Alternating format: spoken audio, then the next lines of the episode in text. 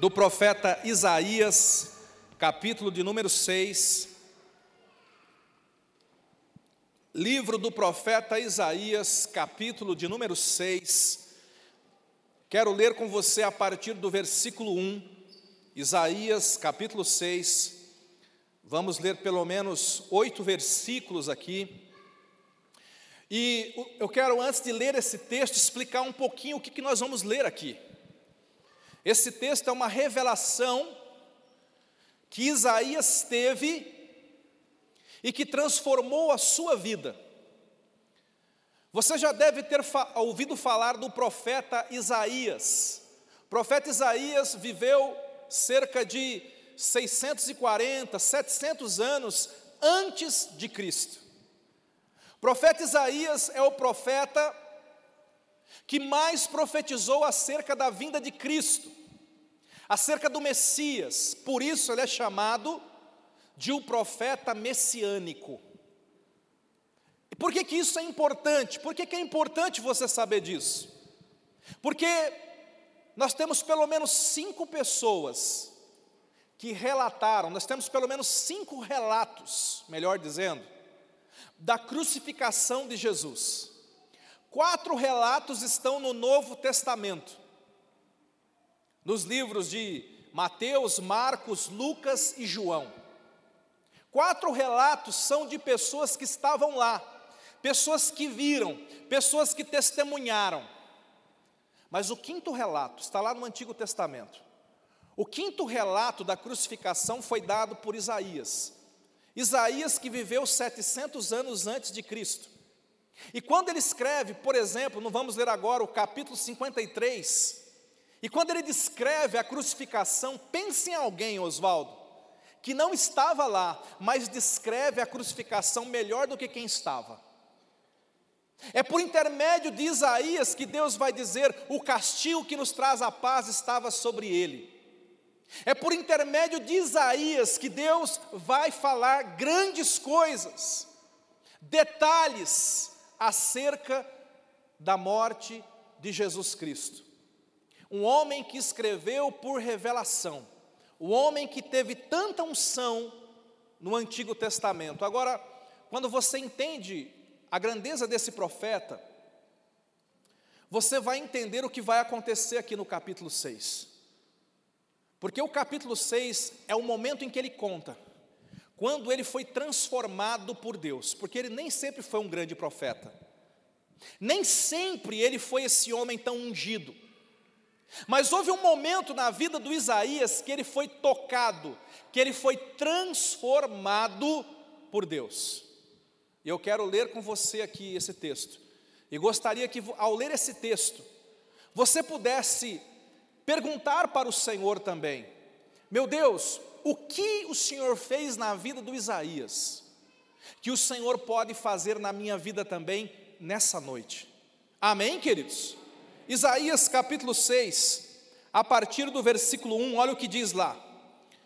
No ano da morte do rei Uzias, eu vi o Senhor assentado sobre um alto e sublime trono, e as suas vestes enchiam o templo, serafins estavam por cima dele, cada um tinha seis asas, com duas cobria o rosto, com duas cobriam os pés, com duas voavam. E os serafins clamavam uns aos outros, dizendo: Santo, Santo, Santo é o Senhor dos exércitos. Toda a terra está cheia da pandemia. É isso que está escrito aí? Não, não, não, não. Quem está dizendo isso é o diabo. E aqueles que repetem o que o diabo diz toda a terra está cheia da sua glória. Amém? Essa é a linguagem dos céus. Santo, santo, santo é o Senhor dos exércitos, toda a terra está cheia da sua glória. As bases do limiar se moveram, a voz do que clamava, e a casa se encheu de fumaça. Então disse eu: Olha a experiência do Isaías. Então disse eu: Ai de mim, estou perdido, porque sou homem de lábios impuros e habito no meio de um povo de impuros lábios. E os meus olhos viram o Rei, o Senhor dos exércitos. Então um dos serafins voou para mim, trazendo na mão uma brasa viva, que tirara do altar, com uma tenaz. E com a brasa, tocou a minha boca e disse: Eis que ela tocou os teus lábios. A tua iniquidade foi tirada e perdoado o teu pecado. Depois disso, ouvi a voz do Senhor que dizia: A quem enviarei? Quem há de ir por nós? E disse eu: Eis-me aqui, envia-me a mim. Só até aqui. Eu quero, em primeiro lugar, chamar a tua atenção para o homem que entrou no templo, para o homem que saiu do templo. Isaías começa dizendo: No ano da morte do rei Uzias, eu vi o Senhor, num tempo de morte, num tempo de perda, num tempo de tristeza, num tempo de dificuldade, ele diz: Eu tive uma experiência com Deus. O Isaías que entra no templo é um Isaías deprimido, chateado, entristecido. O Isaías que entra no templo está em luto, está chorando por dentro. O Isaías que entra no templo é igual a algumas pessoas que estão me assistindo e me ouvindo nessa noite. Talvez você esteja num tempo de, de choro, num tempo de perda, num tempo de dor, num tempo de luto. E essa mensagem, primeiramente, é para você, meu irmão. Porque Isaías, ele entra naquele lugar, e aquele lugar vai ser o lugar onde ele será consolado, vai ser o lugar onde ele vai ser animado, o lugar onde ele vai ser curado, o lugar onde ele vai ser vivificado, na presença de Deus, existe tudo isso. É na presença de Deus que nós somos transformados, de abatidos, de desanimados, de chateados, de entristecidos, para pessoas entusiasmadas, cheias de Deus, cheias da alegria do Senhor, renovadas. Isso vai acontecer com Isaías. Isaías entra na presença de Deus, note comigo, ele entra pecador. Na presença de Deus, ali no templo e diante do trono de Deus, Isaías tem uma revelação da santidade do Senhor, quando ele escuta os anjos salmodiando uns aos outros, dizendo: Santo, Santo, Santo é o Senhor, sabe? Deus tem muitas características. Deus ele é amor, Deus ele é fiel, Deus, Deus é justiça, Deus é paz. Deus é tantas coisas, Deus é santo, mas só tem um lugar na Bíblia. Só existe um lugar na Bíblia onde um atributo de Deus é repetido três vezes, é aqui. E se refere à santidade de Deus, porque Ele é santíssimo. Santo, santo, santo é o Senhor. E aquele homem Aquele Isaías era um pecador, ele admite, quando ele é confrontado com a santidade de Deus, quando ele está diante do trono do Senhor, ele é confrontado, a luz, quando brilha, revela a sujeira ao redor. Quando a luz do trono brilhou sobre o coração de Isaías, e essa luz tem que brilhar no nosso coração também, ele foi confrontado com a sua sujeira e ele diz: Ai de mim, sou pecador. Ai de mim, porque eu tenho lábios impuros, e eu habito no meio de um povo de impuros lábios, eu sou pecador. Ele, ele, ele não diz glória a Deus, ele não diz aleluia, porque quando a luz brilha, ele diz ai de mim. Tem pessoas que pensam que quando o mover do Espírito Santo vem, você vai ficar gritando aleluia, aleluia, aleluia. Mas com a maior parte dos homens de Deus não era assim. Eles gritavam ai de mim, ai de mim, ai de mim. Ele é confrontado com seus pecados, ele é confrontado com uma visão negativa. O Isaías ele entra naquele lugar pensando: o povo no qual eu habito é um povo impuro. É um... Olha, você já ouviu falar? O brasileiro é terrível, o brasileiro é pecador, o mundo está de mal a pior, o povo está se desviando. Eu só conheço gente fria. Esse é o Isaías. Ele está ouvindo e repetindo a conversa do inferno. Mas quando ele para para ouvir a conversa do céu é diferente. O céu está dizendo: Santo, Santo, Santo é o Senhor dos exércitos. E a terra? A terra? A terra está cheia da glória do Senhor. Ele é confrontado na sua negatividade. Isaías entra no templo desanimado, negativo, sem perspectiva. E lá dentro Deus o cura, lá dentro Deus toca e muda a visão que Isaías tinha. Essa mensagem primeiro é para você, você que está em lutas, em guerras, você que está enfrentando problemas. Quando a Bíblia diz que Isaías vê o Senhor, ele o vê assentado num trono, preste atenção nisso. Deus quer revelar o reino de Deus para você.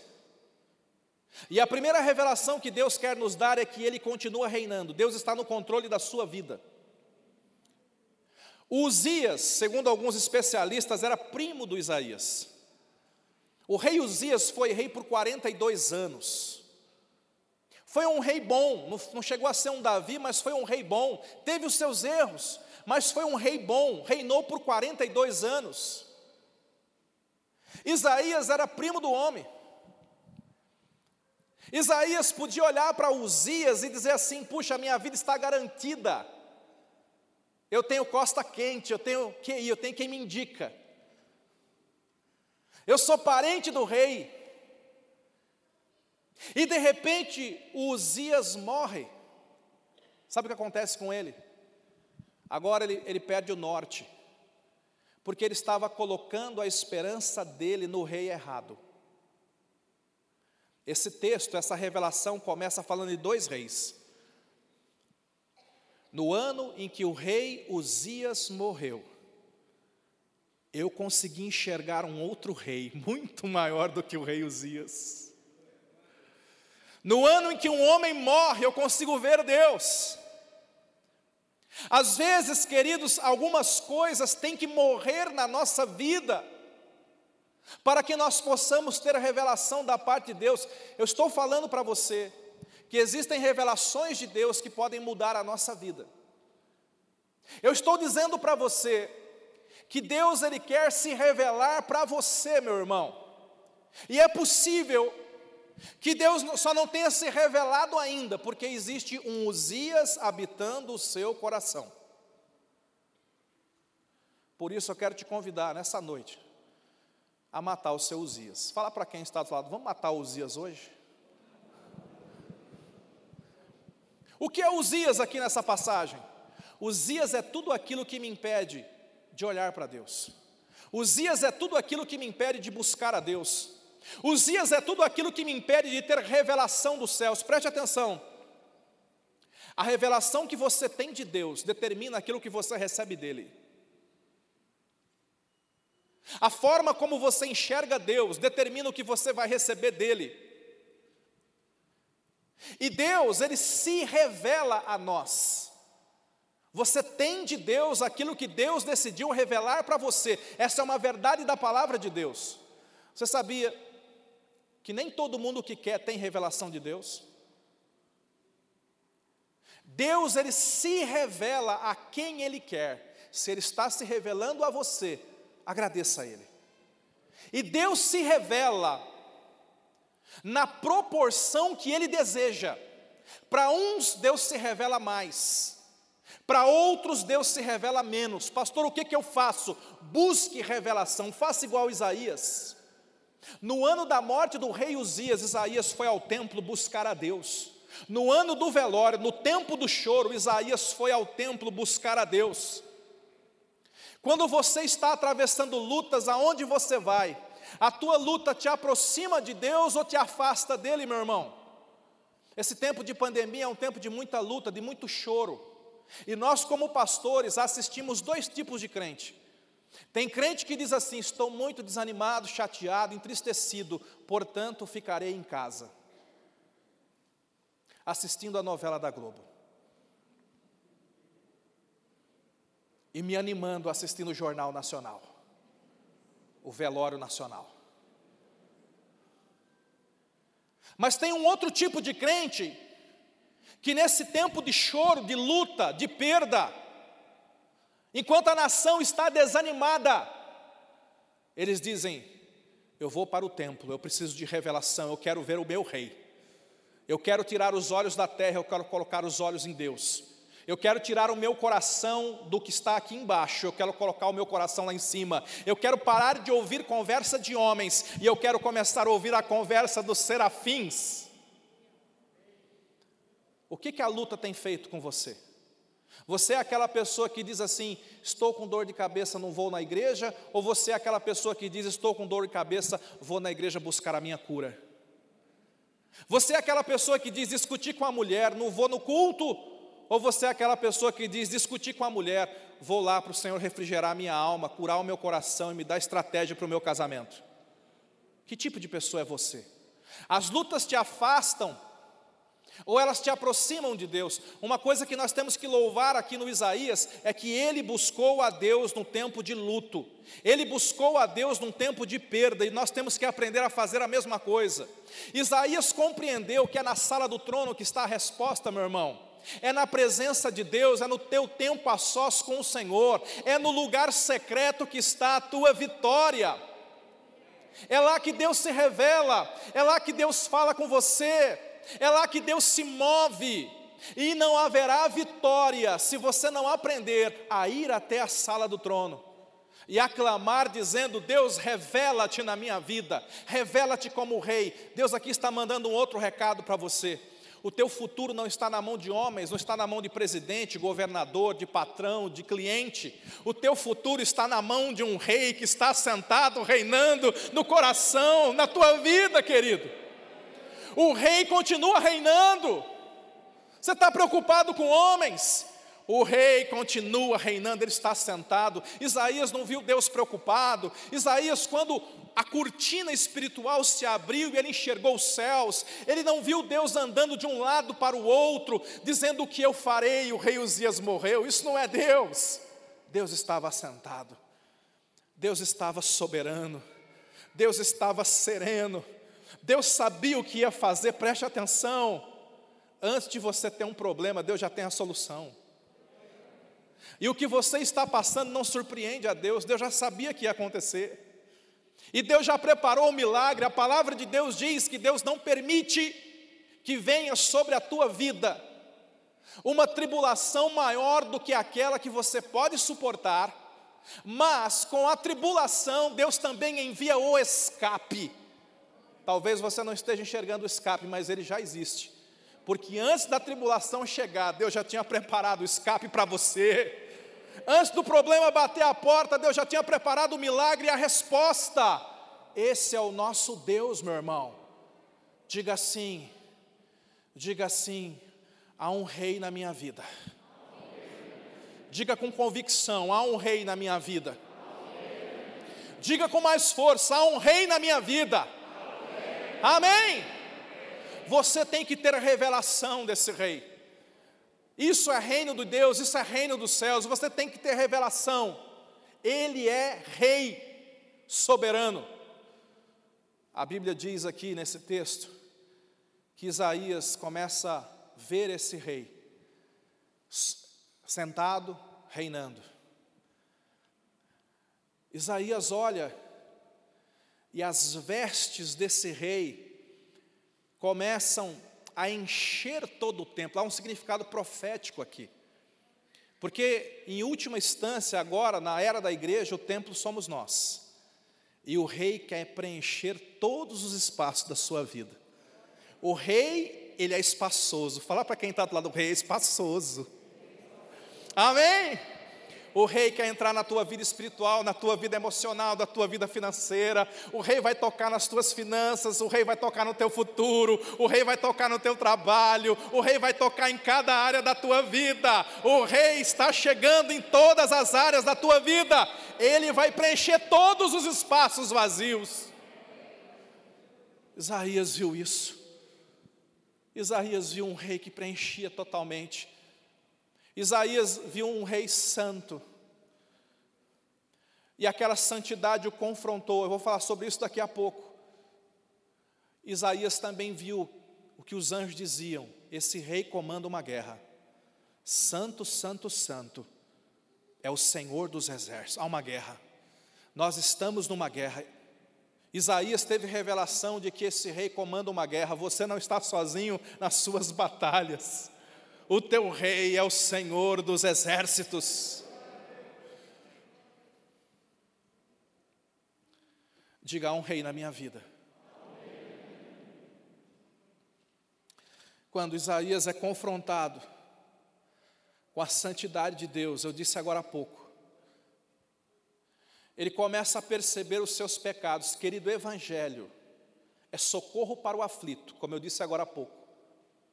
Mas Evangelho é confronto para os nossos pecados também. O Evangelho não é apenas o, aquela parte docinha, gostosa, não. Tem aquela parte que a nossa carne amarga. O mesmo Deus que levanta o aflito queima a boca do pecador, diga misericórdia. Todo mundo quer ver o rei, ninguém quer ver a brasa. Mas o que vai te curar é a brasa. Quando Isaías diz assim: Ai de mim que sou homem pecador, eu, eu sou um homem de lábios impuros, eu habito no meio de um povo de impuros lábios. A Bíblia fala que um anjo se levanta, vem, passa no altar e pega uma brasa, fala assim: tem fogo no altar. Diga assim: há um rei na minha vida e há fogo no altar. Amém? Diga: tem fogo no altar. E uma das razões do fogo é purificar. Fogo purifica. Fogo fala da ação do Espírito Santo. Fogo fala de algo que tem que acontecer quando você está na presença de Deus aqui hoje, nessa noite. Deus quer te levantar, meu querido abatido, mas Deus quer queimar o pecado da tua vida, meu querido pecador. Deus te ama demais para deixar você sair daqui sem ser chamuscado pela presença dEle. O anjo vem com aquela brasa e ele toca no, no lábio. Imagina uma brasa tocando, eu não sei, isso é uma visão. A Bíblia não deixa claro se foi literal ou figurado. Mas imagine isso, uma brasa tocando os lábios, queimando, cheiro de carne queimada, e Deus agora fala: o teu pecado foi purificado, você foi tocado. Escute isso, é na sala do trono que Deus nos purifica, é na sala do trono que o pecado morre. Quando você se coloca diante de Deus todos os dias, quando você o busca, quando você entra na presença dEle, quando o reino dos céus vem, Ele não vem só trazendo cura, mas Ele também vem para matar todo o pecado que ainda teima em sobreviver na sua vida.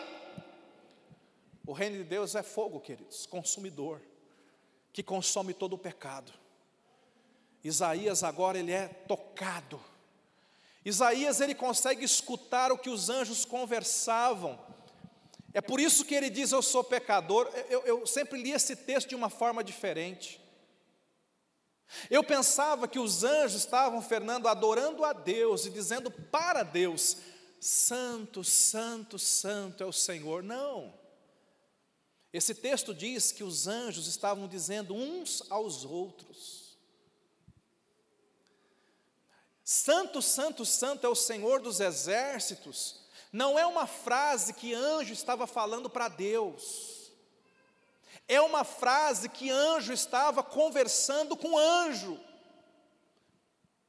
É como se nessa visão Deus permitisse que Isaías escutasse a conversa do corredor dos céus. Quem já teve curiosidade de saber o que será que os anjos conversam quando estão lá no céu? O que, que os anjos conversam no corredor do céu? Isaías escutou. Isaías escutou, tem uns anjos conversando ali, tem uns anjos conversando, deixa eu ver o que eles estão falando, verso 3. E os anjos diziam uns aos outros: Santo, Santo, Santo é o Senhor dos exércitos, a terra está cheia da sua glória.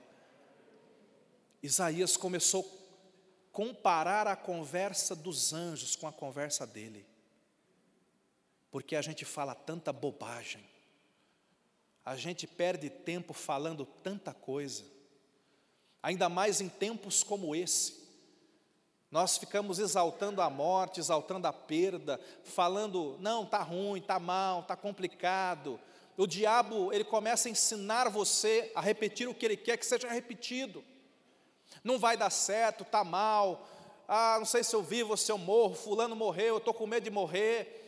A coisa está complicada, a coisa está difícil. Nossa, fui no culto, não teve palavra, estava difícil, Deus não se moveu.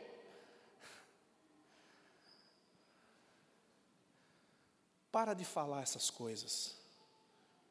Deixa a linguagem do céu confrontar você. Comece a falar o que o céu fala. Comece a falar o que os anjos falam. Isaías foi confrontado e ele entendeu: eu preciso santificar os meus lábios, a minha boca. Eu preciso começar a falar a linguagem dos anjos. Diga assim: Deus é santo e a terra está cheia da sua glória. Está entendendo, irmão? Qualquer coisa fora disso é conversa do inferno. Está entendendo? Diga: Deus é santo e a minha casa está cheia da sua glória. Diga assim: Deus é santo e a minha vida está cheia da sua glória. Diga: Deus é santo e os meus relacionamentos estão cheios da sua glória. Diga: Deus é santo, e o meu futuro está cheio da Sua glória. Diga: Deus é santo, e este templo está cheio da Sua glória. Amém, querido. Aleluia. Oh, aleluia. Aleluia. Está na hora como diz o outro, né? antigamente era isso, está na hora de virar o disco. Está na hora de mudar o disco, querido. Pare de ficar na cantiga de Satanás e comece a falar a linguagem dos céus. Isaías entrou como um homem desanimado, mas ele sai dali como um profeta. Sabe o que é um profeta? Profeta é aquele que fala a palavra de Deus. Profeta é aquele que diz o que Deus disse. Você nessa noite está sendo chamado para ser um profeta. Seja um profeta na sua própria vida, seja um profeta na sua família, seja um profeta no lugar que você trabalha, seja um profeta no meio da igreja, seja um profeta na tua célula, seja um profeta na vida dos teus discípulos, seja um profeta de Deus. E comece a dizer aquilo que Deus disse. Pare de repetir o que o diabo quer que você repita. Que a brasa toque a tua boca nessa noite, que ela purifique os teus lábios, que você aprenda a repetir a linguagem dos céus, amém? Diga assim: há um rei na minha vida, diga há fogo no altar, diga há um mover na terra. Diga há um mover na terra. Uma coisa que Isaías não sabia, uma coisa que Isaías não tinha noção, é que Deus estava movendo na terra, a glória está enchendo toda a terra. Há um mover na terra, o reino dos céus não quer ficar nos céus, o reino dos céus quer tocar na terra. Há um mover, Deus está movendo, meu irmão, eu estou falando com você nessa noite.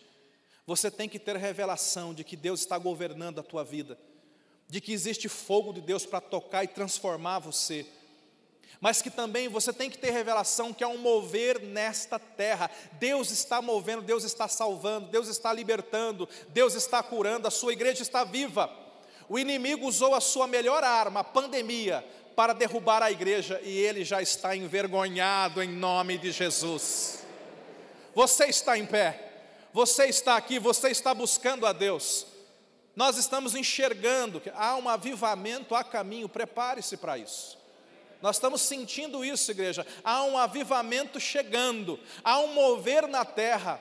Nas últimas, nos últimos cultos aqui, teve alguns cultos que nós não fizemos apelo.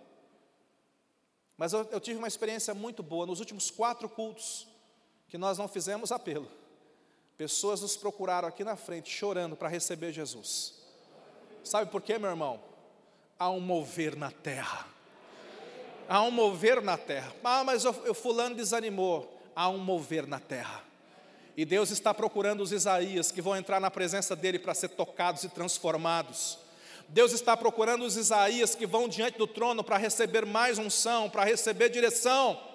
A Bíblia diz que depois que Isaías viu o Senhor, depois que Isaías foi tocado pela brasa, agora finalmente, Isaías atinge uma intimidade tão profunda que você precisa aprender a entrar nela.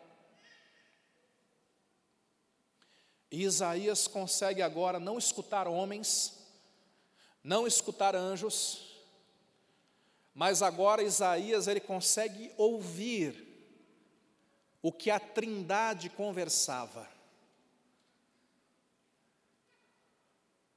Isso vem depois de um tempo de oração, depois de um tempo em contemplação.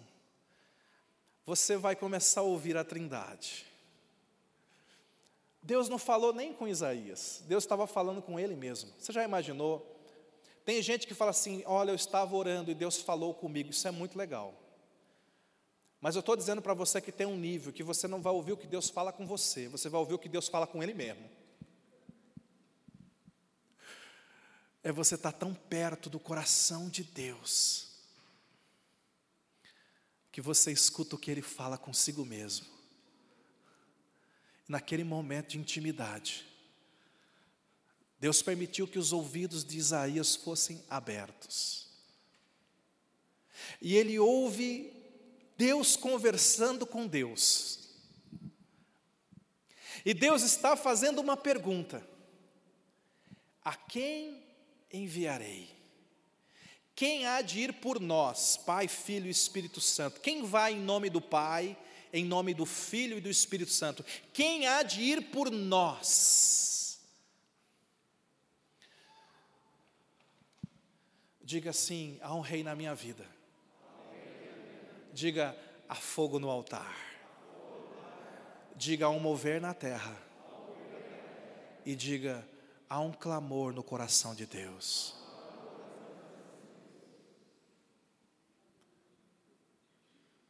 Quem eu enviarei? Quem há de ir por mim? Está todo mundo no velório. Israel foi para o velório, faz dias que estão no velório. A quem eu enviarei? A nação de Israel está desanimada porque um Uzias ou outro aí morre. A quem eu enviarei? Há um clamor no coração de Deus. O clamor no coração de Deus não mudou, igreja. Mas esse clamor só pode ser ouvido por pessoas que a quem Deus se revela, por pessoas que têm sede de Deus, por pessoas que buscam o rei e o reino. Nessa noite, eu estou falando com você abatido, dizendo que o rei quer te ele quer tocar na tua vida, ele quer te levantar.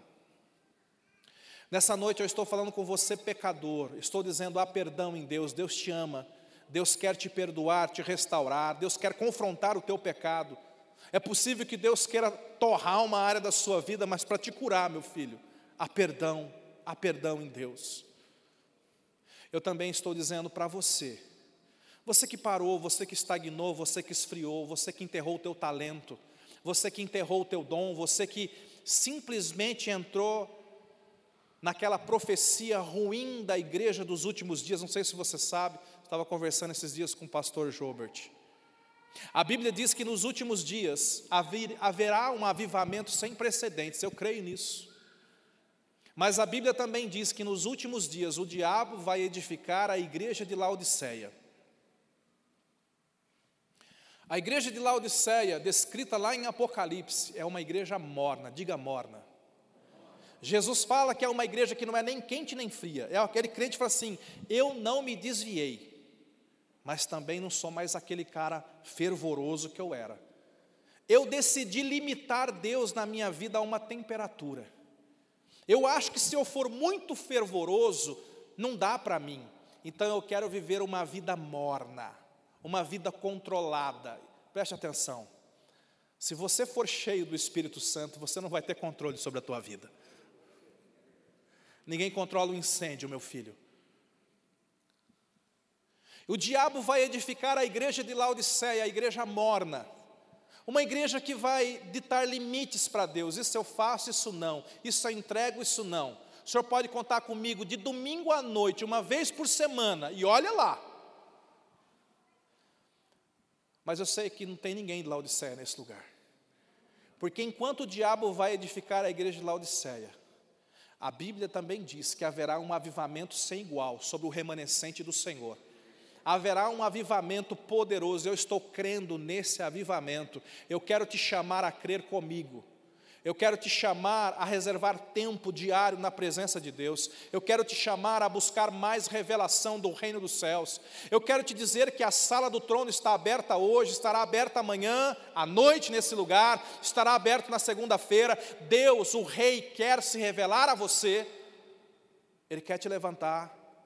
Ele quer purificar você do seu pecado. Ele quer te revelar que há um mover dele na terra e ele quer te convidar a fazer parte desse mover. Enquanto o grupo sobe, eu quero que você feche os teus olhos, porque hoje eu não quero ficar falando muito, eu quero deixar Deus fazer. O rei está aqui, e o rei tem pressa em fazer na sua vida. E eu sei que existem algumas estruturas que precisam ser quebradas, que precisam cair por terra. Nesta noite, eu quero ministrar na tua vida. Feche os teus olhos onde quer que você esteja. Feche os teus olhos nesse momento. Aleluia.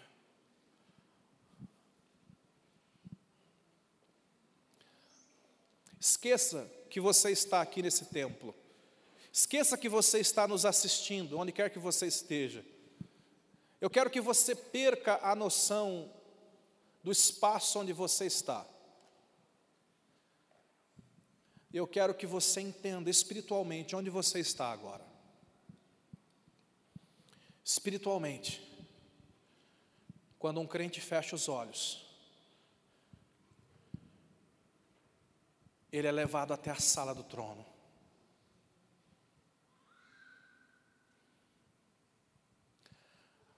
Olha para o teu rei agora.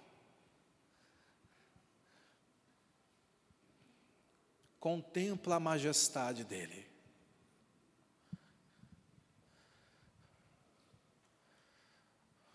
Olha o semblante do teu rei. Ele tem todo o poder e toda a autoridade. E ele te ama.